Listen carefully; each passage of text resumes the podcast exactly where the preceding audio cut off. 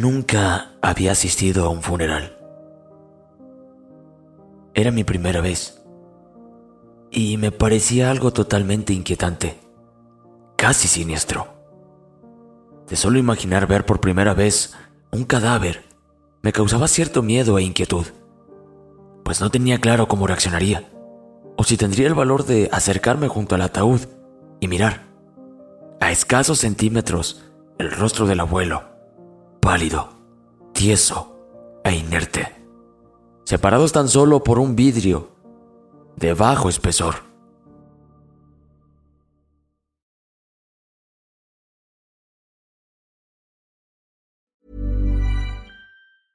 Selling a little or a lot?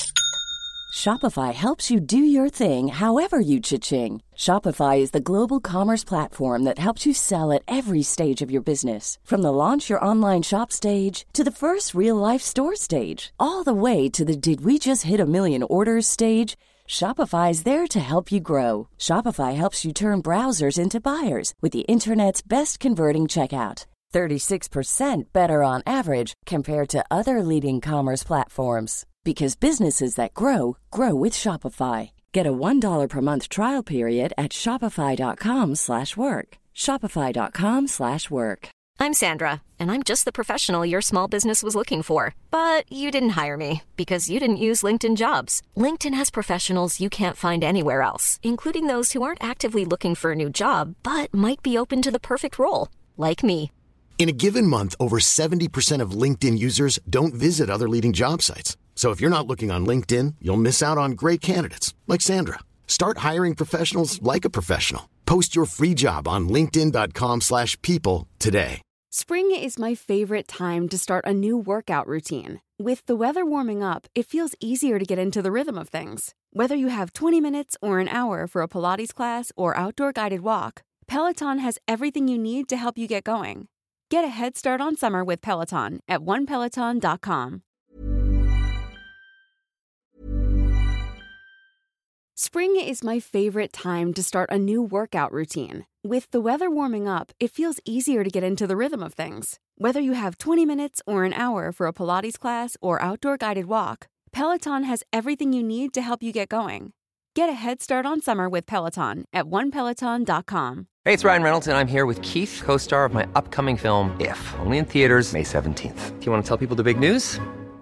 All right, I'll do it. Sign up now and you'll get unlimited for $15 a month in six months of Paramount Plus Essential Plan on us. Mintmobile.com slash switch. Upfront payment of $45 equivalent to $15 per month. Unlimited over 40 gigabytes per month. Face lower speeds. Videos at 480p. Active Mint customers by 531.24 get six months of Paramount Plus Essential Plan. Auto renews after six months. Offer ends May 31st, 2024. Separate Paramount Plus registration required. Terms and conditions apply if rated PG.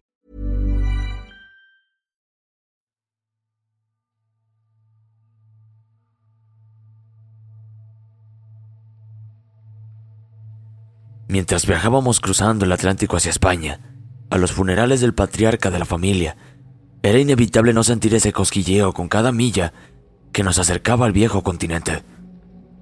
Solo algunas azafatas chequeando pasajeros estaban despiertas mientras yo intentaba dormir. Me levanté del asiento para observar a mi alrededor y todos parecían dormir plácidamente, como si estuvieran en sus propias habitaciones, en un total confort. Era el único despierto esas horas de vuelo. Aquella pesadilla inquietante que me desveló, y si bien fue breve, me había alterado de manera tal que me fue imposible pegar un ojo nuevamente. En ella, me veía caminando lentamente en dirección al féretro del abuelo. Caminaba con miedo. Podía sentir su presencia, como si me observara desde su sarcófago. Mientras que en mis oídos replicaba su voz con aquel típico acento hispano, diciéndome, Ven, ven. Acércate, querido Iván. No tengas miedo. El cuarto de aquel sueño estaba completamente en penumbras, cubierto de una espesa neblina. Era solo yo y aquel féretro. La pesadilla sofocó mi pecho a tal punto que sentí la falta del aire, obligándome a reaccionar y pararme para ir al baño. En el estrecho pasillo del avión, una hermosa azafata me asistió amablemente preguntándome si necesitaba algo de beber y si me sentía bien. acompañándome gentilmente hasta la puerta del sanitario. Al volver, papá y mamá seguían en trance. Ni siquiera notaron cuando pasé sobre ellos para tomar mi asiento junto a la ventana. Intenté cerrar los ojos, pero aún tenía fresco aquel inquietante sueño. Al cerrarlos, imaginaba aquel encuentro con el abuelo tras el vidrio de su ataúd. En mi mente, aún infantil, imaginaba aquel encuentro y que el abuelo abría los ojos de un momento a otro llenándome de espanto. Exhalé por aquella idea, lo que me empañó la ventanilla. Fue ahí entonces donde tuve la segunda imagen horrorosa en mi cabeza. Al abuelo empañando el vidrio desde dentro para luego ver sus labios amoratados sin vida, esbozar una sonrisa macabra. Creo que con tantas ideas locas en mi cabeza, me estaba comenzando a sugestionar más de la cuenta. Por más que pienso, no recuerdo al abuelo. Tampoco momentos con él.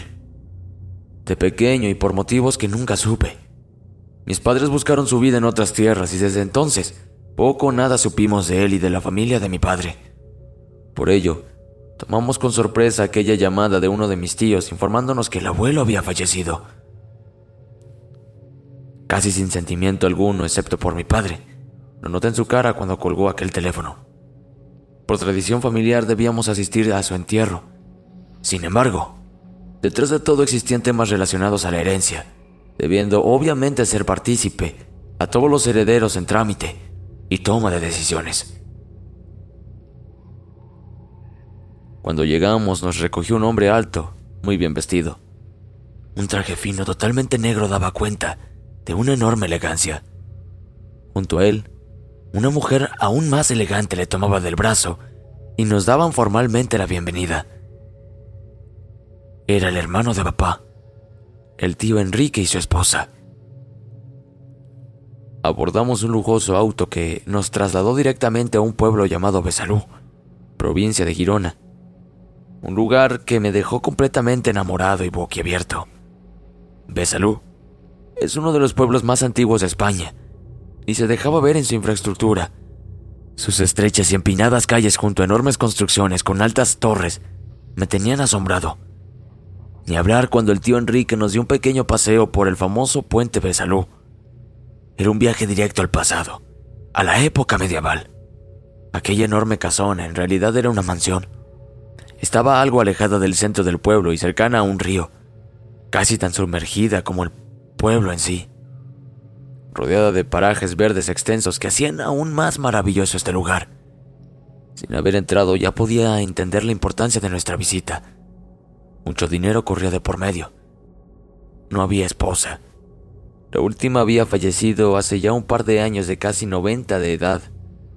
Fue ahí que pregunté a papá cuántos tenía entonces el abuelo. 107, me dijo. Mucha gente transitaba. Algunos ya se retiraban mientras otros recién llegaban a presentar sus condolencias y respetos al abuelo. Todos lo hacían en lujosos carros y cual más elegante vestía para la ocasión. Al parecer, el abuelo fue alguien muy respetado. No por nada mi padre comentaba que poseía un título de vizconde o algo así. No hubo tiempo para bienvenidas. El velorio estaba en su apogeo y una enorme sala era el lugar que reunía a un centenar de personas. Cuando entramos, me frené de golpe en la puerta del enorme salón. Las pulsaciones se elevaron y recordé aquel inquietante sueño y mis ideas de este momento. Al final del salón estaba aquel féretro, tan negro como la misma noche o como la mayoría de los trajes de los presentes. Cientos de ofrendas y coronas a sus pies y unas veladoras rodeaban aquel ataúd.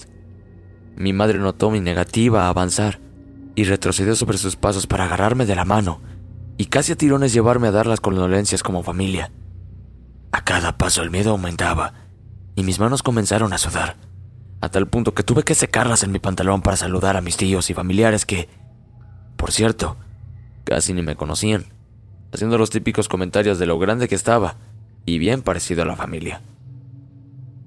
Luego de largos minutos de fuertes abrazos y más de alguna lágrima, sentía que venía la peor parte. Ver al abuelo, y presentarle nuestros respetos antes de ser enterrado. Sin embargo, caí en cuenta que aquel sarcófago, negro, estaba totalmente sellado. Respiré algo aliviado con la posibilidad de que la familia habría decidido no abrirlo, y así fue. Al cabo de unos minutos, el relajo fue total cuando papá conversaba con su hermano mayor, quien indicaba que la abuela había muerto de una infección algo contagiosa, dejando su cuerpo y rostro algo maltrecho. Por ello y por seguridad la decisión fue sellarlo completamente. El relajo fue tal que casi reí, debiendo contenerme, pues no era el momento ni lugar para tal. Luego de pasar la mayor parte del día caminando por los enormes jardines y a rato sentado sumido en un letargo, la noche llegaba al fin, y con ello el éxodo de los visitantes. Luego de una aburridísima cena familiar, el tío Enrique nos dio un breve tour por el interior y nos llevó a nuestras habitaciones en el tercer piso. La casa era enorme. Alcancé a contar unas ocho habitaciones fácilmente entre el primer y segundo piso, en donde una en particular llamó mi atención. Estaba al fondo de un largo pasillo, en la segunda planta. Daba justo de frente a aquel corredor, completamente sombrío. Casi desocupado, solo alcancé a divisarlo desde las escaleras. Quizás por ello el recorrido saltó del primer al tercer piso sin ninguna referencia o alusión a quienes habitaban aquel piso de parte del tío Enrique. La habitación designada era enorme, casi el doble de nuestra casa. Mis padres quedaron en la contigua y sin embargo la sola amplitud de estas me causaba miedo. Y pese a estar al lado de mis padres, me sentía completamente solo en aquella enorme cama, en el centro. De catres casi tan antiguos como el mismo pueblo. Dormía profusamente, o al menos eso creía cuando el sonido de la manija de la puerta sonó estrepitosamente, lo que me dejó sentado en la cama somnoliento había dejado cerrado desde dentro, razón por la cual quien estuviese allí afuera intentando entrar tenía arduo trabajo. La manija se movía de lado a lado lentamente, para luego forcejear con mayor intensidad y desesperación. Fue en ese momento en que me preocupé y el temor me golpeó. Mamá, ¿eres tú? Pregunté con voz temblorosa, casi en susurros. Fue ahí cuando aquella manija quedó nuevamente inmóvil y unos pasos lentos, casi arrastrando los pies, se sentían allí, afuera en el corredor, rechinando las viejas tablas a su andar. Caminé sigilosamente hasta la puerta y puse mi oído en ella queriendo escuchar mejor, pero el sonido era exactamente el mismo, pasos lentos y el crujido de las tablas. Nuevamente pregunté, ¿Mamá? ¿Papá? ¿Eres tú? Nadie respondía. Lentamente giré el seguro de la puerta y tomé la manija para abrirla, aún más lento, lleno de pavor. El rechinar no se hizo esperar, sonido que también notó aquello que deambulaba por los pasillos, acelerando sus pisadas, pero sin embargo seguían pareciendo lentas, forzadas, como alguien que caminara con cierta dificultad. El corredor estaba completamente oscuro, solo una luz, casi imperceptible, junto a la escalera intentaba guiar a los residentes en caso de bajar durante la noche. Miré hacia aquella dirección sin ver absolutamente a nadie para luego acercarme a la barandilla y observar hacia abajo. Fue ahí, cuando mis ojos se acomodaron nuevamente a la oscuridad, que vi aquella sombra pegada junto a la pared de la escalera, en el segundo piso. Restregué con mis manos mis ojos para intentar enfocar mejor, y en eso, aquella sombra pasó lentamente, casi arrastrando para perderse por el corredor de más abajo.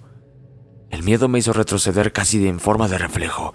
Cerré la puerta y me metí nuevamente a la cama, tapándome hasta la cabeza. Después de todo, en esta enorme mansión vivía tanta gente que pudo ser cualquiera, pensé. Al día siguiente pregunté a mis padres si fueron ellos quienes anduvieron merodeando por mi habitación lo que negaron rotundamente, dejándome con más inquietud. Era el segundo día de velorio, y ya mañana el entierro. Sin embargo, nuestra estadía sería por bastantes días más.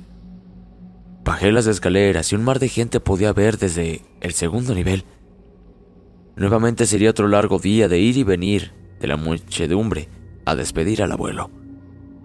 Al menos ya no tendría que lidiar con el miedo de verlo dentro de aquel ataúd. Cuando llegó la segunda noche, el insomnio llegó con él. Quizá la diferencia horaria de invierno de siete horas hacía estragos en mí. Miré el reloj y eran las tres y diez de la madrugada. Y sin poder dormir en esta enorme habitación. La cena había causado una sed inusual en mí, por ello no aguantaría toda la noche sin beber un vaso de agua. Levantándome en dirección al baño de invitados, dentro del mismo nivel, junto a las escaleras. Caminé descalzo por aquel corredor mientras aquella lucecita imperceptible, junto a las escaleras, era mi única guía en la oscuridad. En el lavabo, abrí un chorro de la llave y puse mi boca por largos segundos mientras devoraba el agua con algo de desesperación. Estaba en ello cuando una puerta sonó a lo lejos. Venía de los pisos inferiores. Saqué mi boca con mi antebrazo y con la curiosidad que me caracterizaba, me asomé por las escaleras, sigilosamente. Unos extraños ruidos provenían de alguna de las tantas habitaciones. Sin duda era aquel piso donde nadie residía. Aquel segundo piso sumido en la oscuridad.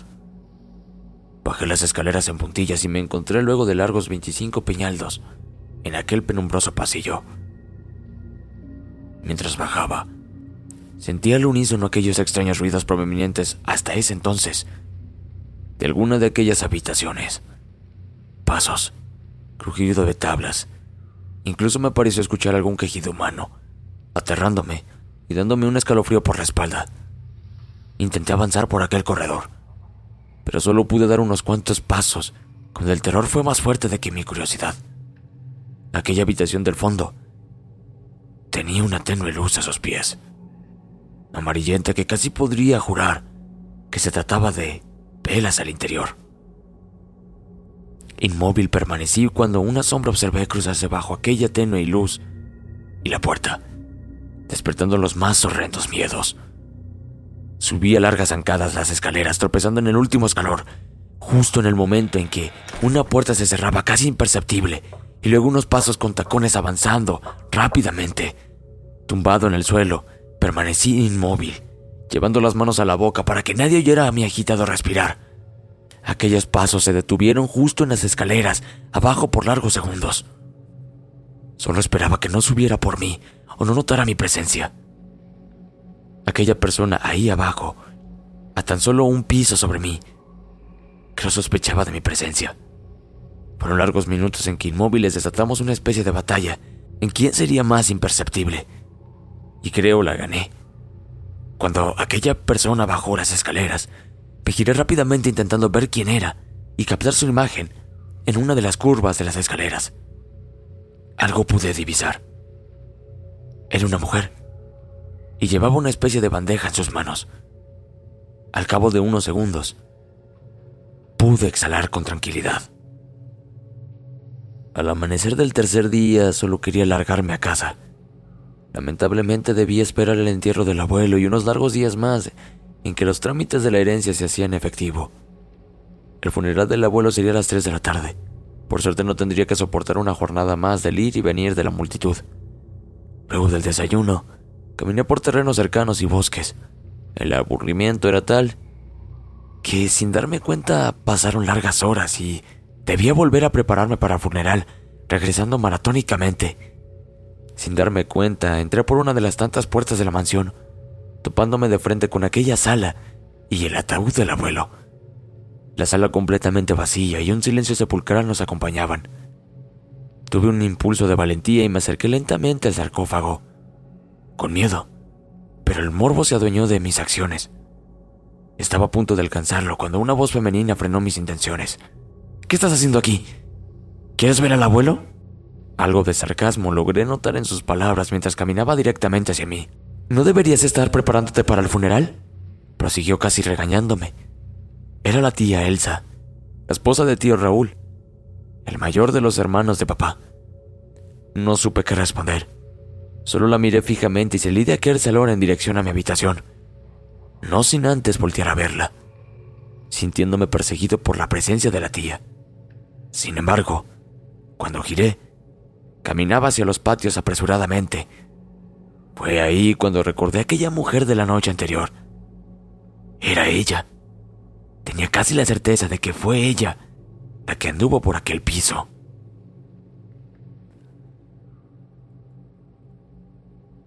Subí las escaleras y la intriga me frenó de lleno en el segundo piso. Miré hacia aquella habitación de fondo. Sentía como que me atraía de una forma inquietante y curiosa. Observé rápidamente hacia todos lados y no había gente cerca, dirigiéndome por aquel corredor hasta el final, hasta aquella intrigante puerta. ¿Qué hago aquí? Me pregunté parado frente a aquella puerta. Era una más de tantas, pero algo extraño había atrás de ella. Toqué la manija intentando abrirla, pero tenía llave. Quizás estaba cerrada desde dentro. Desistiendo de inmediato, pues no quería llamar la atención si alguien estuviese ahí dentro. Pensé en que no debía molestar a quienes vivían aquí, así que me di media vuelta. Justo ahí fue cuando sentí un leve gemido que me alertó. Devolviéndome rápidamente y colocando mi oído nuevamente. Largos segundos de silencio que se rompieron cuando aquel gemido volvió a replicarse desde dentro. Era un gemido extraño, no distinguiendo si era de dolor o de algo malévolo. Era muy inquietante y subió mis pulsaciones.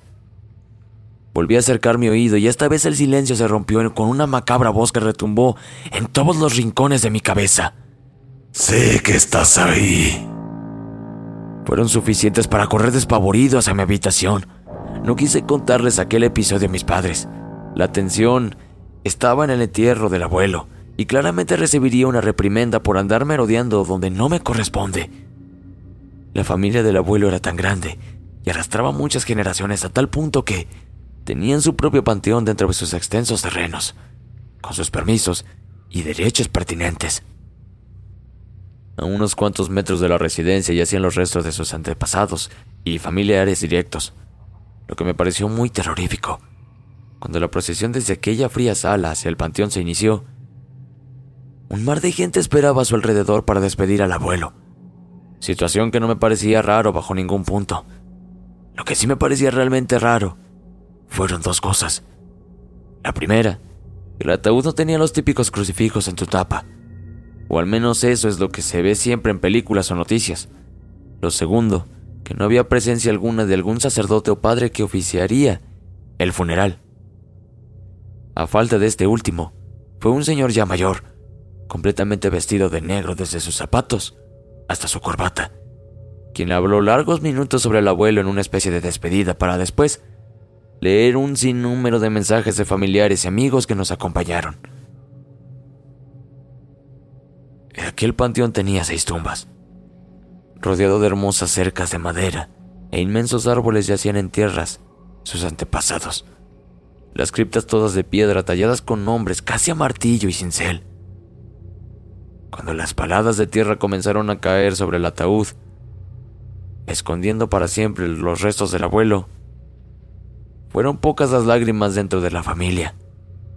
Hubo más muestras de tristezas en terceros que en los propios hijos, nietos, bisnietos y nueras, lo que llamó profundamente mi atención. Luego del funeral, una especie de banquete esperaba a los deudos y cercanos al abuelo.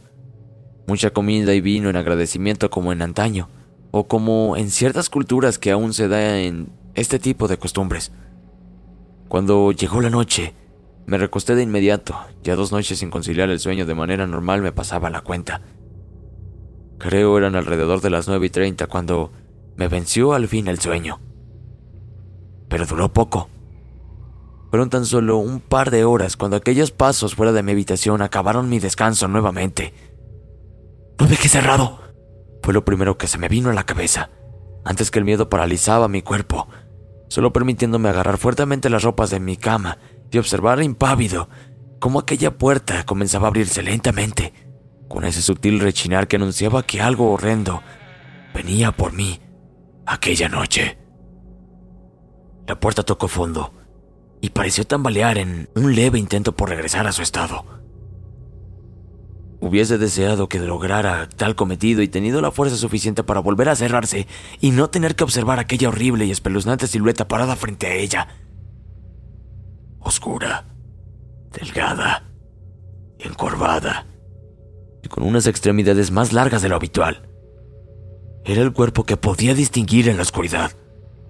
Sus piernas no eran erguidas, sino más bien arqueadas, tan valientes pareciendo muy humano aquella sombra. Su cabeza le pesaba como si su cuerpo le costara sostenerla sobre sus hombros. Vi a través de su silueta cómo intentaba erguirla, como queriendo levantar su mentón y sostenerla para dirigirse hacia mí. Era así, tal cual, mientras estiraba uno de sus largos y huesudos brazos hacia mí, y con el otro se afirmaba del marco de la puerta como dándose soporte. Fue que me habló. Ayúdame.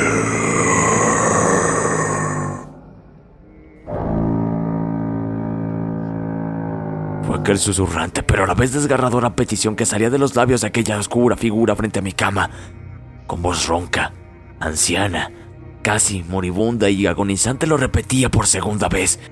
Ayúdame. Aún afirmado al marco de la puerta, intentaba adentrarse en la habitación, enfilando directamente hacia mí, con aquel huesudo y largo brazo como queriendo alcanzarme con sus dedos y uñas enormes que pude observar cuando se acercó, casi como garras. Le costaba caminar y cada paso era interminable y para mí un calvario horrendo. Encogí mis piernas, adoptando una posición fetal, tapándome por completo, apretando los ojos de tal forma que llegaban a doler. Fue cosa de segundos cuando el líquido cálido de mi orina se esparció por mi cobija y el colchón, estaba completamente aterrado. ayúdame. Fue lo último que alcancé a escuchar antes de sentir bullicio y una puerta abrir y cerrarse en el primer piso, para luego sentir como este ser, fantasma o lo que sea que fuese, huir deprisa por el corredor como que temía ser visto. A duras penas con ese podrido y envejecido cuerpo que se dejó ver en silueta, dejando mi puerta abierta. El bullicio prosiguió por algunos minutos. Pasos se hacían sentir de más de una persona nuevamente. Tiritaba en aquella cama, completamente mojado y horrorizado. Fue todo tan real y espeluznante que tardé horas en calmarme y caer en sueño. Amanecí completamente entumecido, tan o más húmedo que los pastos con el rocío del amanecer. Fue casi horrendo por los pasillos de la ducha. No quería que mis padres me vieran en este estado. Estaba bastante grande para hacerme la cama. La ducha caliente me reconfortó y permanecí largos minutos bajo ella para recuperar mi temperatura corporal. Aún así, seguía temblando del miedo, aterrado por aquella visión del abuelo, o lo que parecía ser el abuelo. Recién había muerto y ya andaba paneando. Recién había muerto y ya andaba penando por esta casa, me dije. Así también me pregunté por qué a mí, o Pensaba quizás que sería la habitación en la que estoy que guardaba alguna importancia para el abuelo. Cuando salí del baño, una de mis primas pequeñas esperaba su turno, quien tenía su habitación contigua a la mía. Elsa era su nombre, y no más de 12 años tenía. Me sonrió al darme los buenos días y muy tiernamente, respondiéndole el gesto sobando su cabeza.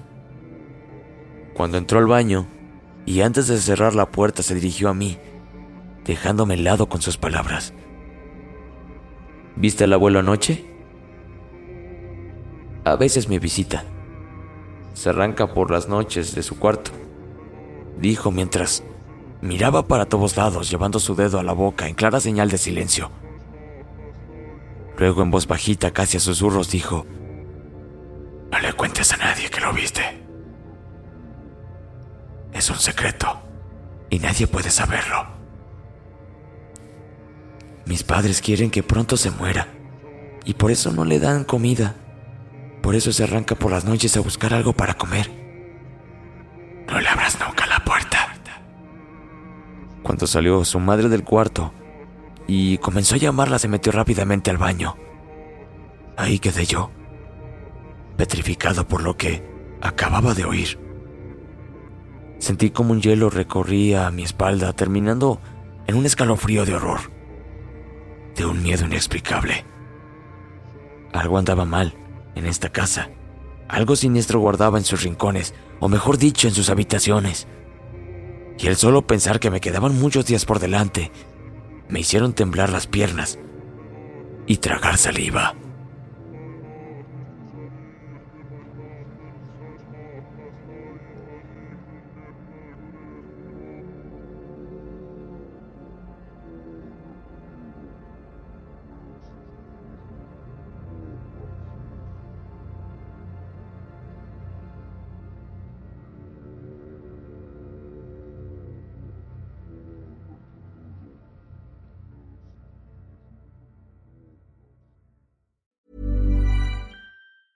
Hi, I'm Daniel, founder of Pretty Litter. Did you know cats tend to hide symptoms of sickness and pain? I learned this the hard way after losing my cat, Gingy. So I created Pretty Litter, a health monitoring litter that helps detect early signs of illness by changing colors, saving you money and potentially your cat's life. Pretty Litter is veterinarian developed, and it's the easiest way to keep tabs on your fur baby's health right at home. Go to prettylitter.com and use code ACAST for 20% off your first order and a free cat toy. Terms and conditions apply. See site for details. Planning for your next trip?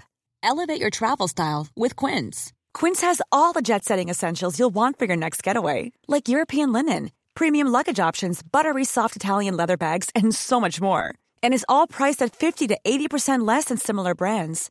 Plus, Quince only works with factories that use safe and ethical manufacturing practices. Pack your bags with high-quality essentials you'll be wearing for vacations to come with Quince. Go to quince.com slash pack for free shipping and 365-day returns. If you're looking for plump lips that last, you need to know about Juvederm lip fillers. With Juvederm Volbella XC and Juvederm Ultra XC, your lip look, whether it's subtle or bold, can last up to one full year with optimal treatment and no additional maintenance. Find a licensed specialist and see if it's right for you at juvederm.com today. That's J U V E D E R M.com. Add fullness to lips in adults over 21 with Juvederm Volbella XC or Juvederm Ultra XC. Do not use if you have severe allergies or a history of severe allergic reactions, or if you're allergic to lidocaine or the proteins used in Juvederm. Tell your doctor if you have a history of scarring or taking medicines that decrease the body's immune response or that can prolong bleeding. Common side effects include injection site redness, swelling, pain, tenderness, firmness, lumps, bumps, bruising, discoloration, or itching. As with all fillers, there's a rare risk of unintentional injection into a blood vessel, which can cause vision abnormalities, blindness, stroke, temporary scabs, or scarring. For full important safety information, visit juvederm.com.